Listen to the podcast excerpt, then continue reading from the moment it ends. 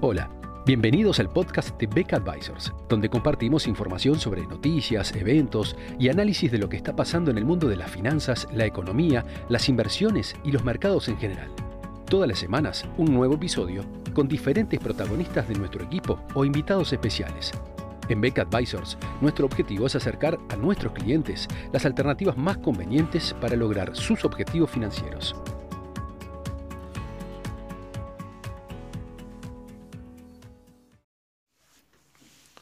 Esta semana culminamos nuestros pronósticos para el año 2021, incorporando el análisis sobre la situación regional. En ediciones anteriores estuvimos viendo un panorama de la situación macroeconómica mundial acompañado de un análisis sobre los commodities, luego profundizamos en lo que eran las perspectivas para la economía norteamericana y luego para la economía europea. Y eh, sobre los mercados emergentes habíamos hablado, brevemente en nuestro primer informe de esta serie, donde particularmente nos detuvimos en China. Y ahora en esta oportunidad vamos a volver a los mercados emergentes, pero eh, más focalizados en nuestra región, particularmente Argentina y Brasil. Esta serie se había detenido puntualmente la semana pasada debido a los episodios que habían ocurrido en el Capitolio. Pero ahora, bueno, con esto culminamos lo que es nuestro análisis del año 2021, sin perjuicio de que obviamente iremos volviendo sobre estos temas a medida que el año avance. ¿Qué podemos decir sobre la región en cuanto a lo que pasó en 2020 y las perspectivas para el 2021? Bueno, eh, sin duda, al igual que en el resto del mundo, el panorama fue dominado por el combate contra la epidemia, contra el coronavirus, eh, con características bastante similares en los dos países, aunque más allá de que las actitudes, por lo menos en lo que fueran las declaraciones por parte de los gobiernos de Argentina y Brasil, al respecto fueron bastante diferentes. En Argentina, eh, evidentemente hubo preocupación de las autoridades en forma permanente con respecto a este fenómeno.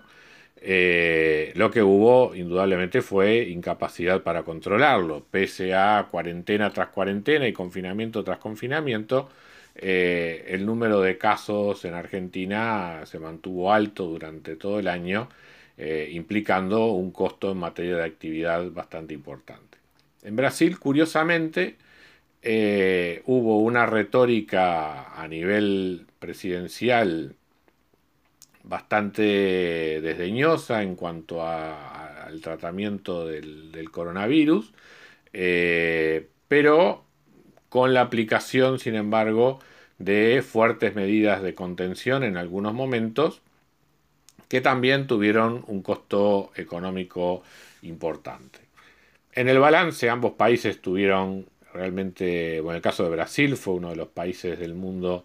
en algún momento llegó a estar en los primeros lugares en cuanto a materia de casos diarios. Argentina también había trepado bastante alto en, la, en, este, en este ranking internacional. Y, evidentemente eh, en ambos países la, la, contracción económica generada por el COVID fue de significación. En el caso de Brasil se espera una caída de la actividad económica para 2020 del orden del entre el 5,5 o 6%, que eh, se estima eh, solo se recuperará parcialmente durante el año 2021. En este sentido, hay algunas diferencias de perspectivas, tanto en lo que tiene que ver con organismos internacionales como analistas privados, con lo que son las expectativas del gobierno, que es más optimista en cuanto a la recuperación económica que se espera para 2021. De todas maneras, en el caso de Brasil, el elemento que, que sin duda va, a estar marcando la, la confianza en las autoridades y en definitiva también en lo que tiene que ver con el flujo de capitales, es no solamente cómo se contenga la pandemia, sino además si eventualmente el gobierno puede recuperar, al menos parcialmente, lo que era su agenda de reformas pre-COVID. Eh, recordemos que antes que se desatara la pandemia, el gobierno brasileño había logrado aprobar una reforma jubilatoria que no era todo lo que se esperaba originalmente, pero que de todas maneras representa un paso importante en lo que es las perspectivas de gasto público hacia el futuro y una estabilización de los gastos en el sistema de pensiones brasileño. Pero eh, las, divisiones que se generaron entre el gobierno y la oposición y más todas las dificultades que por sí generaba el funcionamiento del país con, la pandemia, eh, detuvo de alguna manera la agenda legislativa con reformas sobre la mesa importantes, tanto en lo que tiene que ver con el, pacto de estabilidad fiscal a nivel federal, que supone reformas importantes en el sistema tributario y también en algunas disposiciones en materia de gasto mandatorio establecido, digamos, por la Constitución, en el cual con esta normativa y eventualmente las reformas constitucionales que la acompañaran, podía llegarse a una mayor flexibilidad en materia de gasto público. Y además también una reforma administrativa cuyos efectos eh,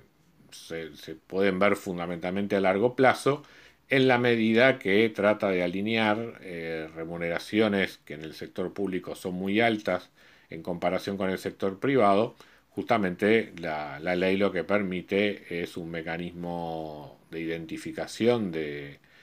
diferencias salariales entre el sector público y el privado que eventualmente puede llevar a largo plazo a una reducción eh, de la masa salarial del sector público, pero que solo aplicaría para los nuevos ingresos a la administración, no para los funcionarios públicos actualmente en, esa posición. Por lo tanto, los efectos son fundamentalmente a largo plazo.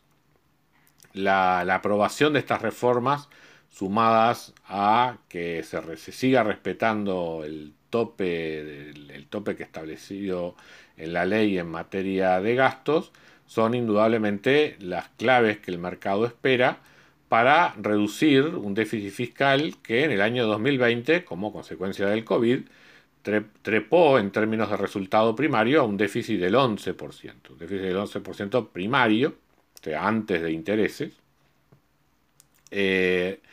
que se espera que se reduzca significativamente en el año 2021 en la medida que eh, Brasil tenga que recurrir a un menor apoyo fiscal para eh, atenuar los efectos del coronavirus. Eh, de ahí, por lo tanto, la, importancia de que en este año se registren avances importantes en, el control de la, epidemia en, Brasil, el éxito de las vacunas, el éxito de los programas que, de alguna manera contengan la difusión del virus son fundamentales no solo para reactivar la economía, sino además para también darle una mejora a lo que fueron las cifras fiscales del año 2020.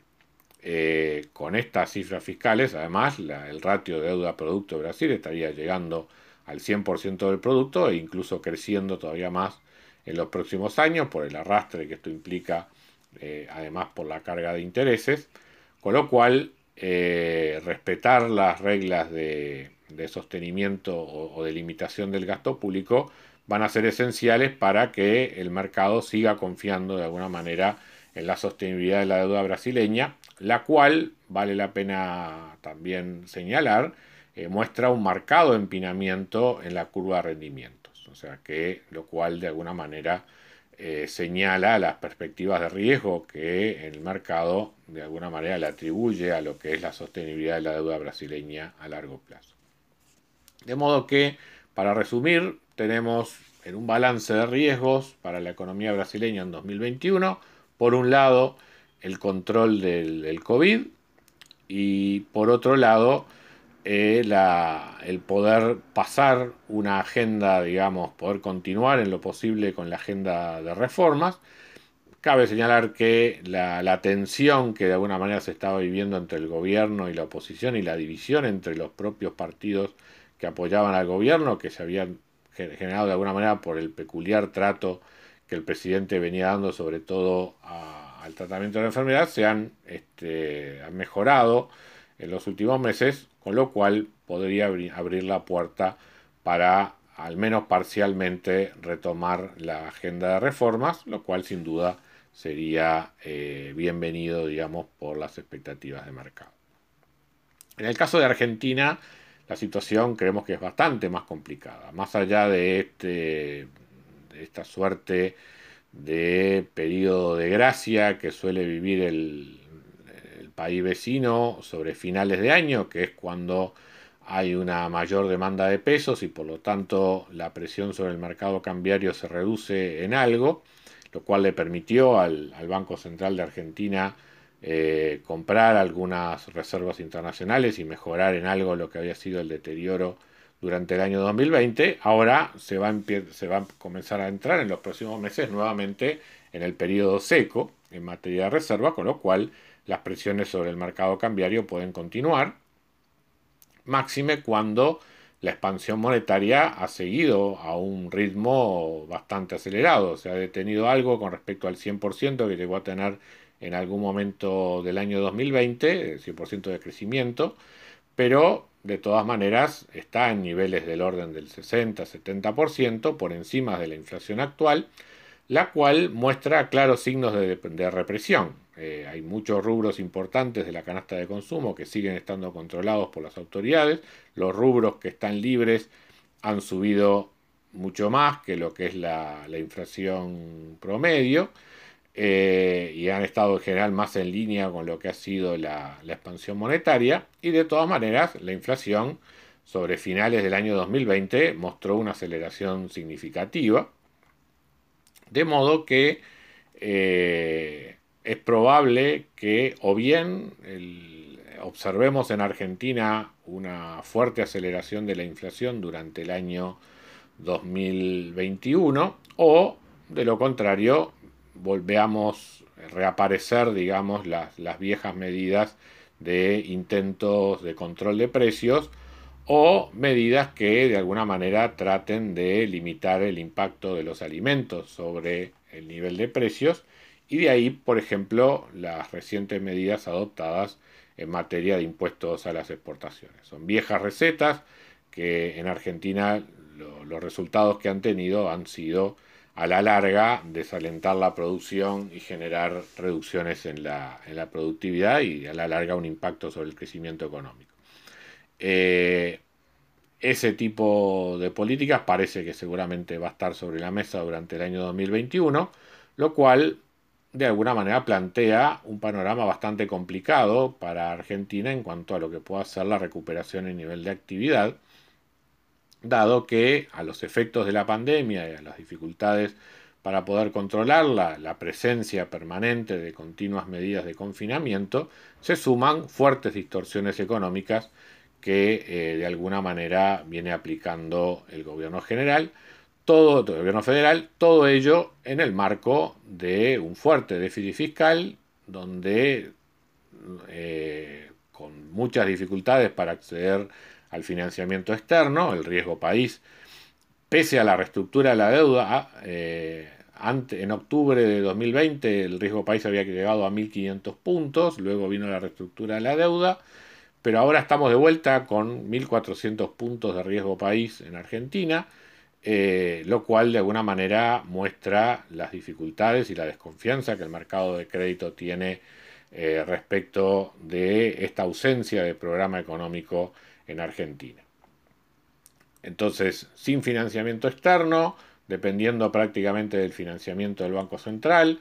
con una expansión monetaria que seguramente lejos de moderarse en esta línea se expanda aún más durante el año 2021, vamos a seguir viendo presiones continuamente sobre el mercado de cambios, sobre la, inflación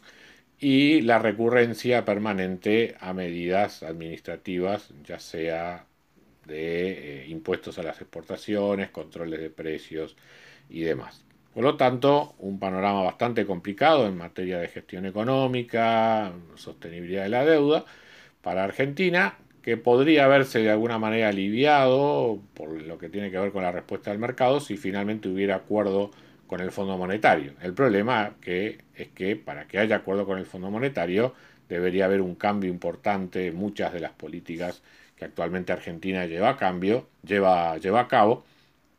de modo que eh, las perspectivas de un acuerdo amplio y profundo y con, un alto nivel de financiamiento por parte del Fondo Monetario, en ese sentido parecen difíciles de alcanzar. Entonces, este es el panorama general que tenemos para la región en, 2021. Eh, seguramente con la volatilidad que la caracteriza será motivo permanente de eh, continuar con nuestro análisis al respecto en las próximas semanas. Muchas gracias a todos por escuchar otro episodio del podcast de Beck Advisors. Te invitamos a compartir este podcast con tus amigos, colegas, dejarnos tus comentarios o reviews y seguirnos en nuestras redes sociales Instagram, Twitter, LinkedIn y también nuestro canal de YouTube. Visítanos en nuestro sitio web beckadvisors.com para leer nuestros informes, reportes y conocer más sobre nosotros. Hasta una próxima entrega y muchas gracias.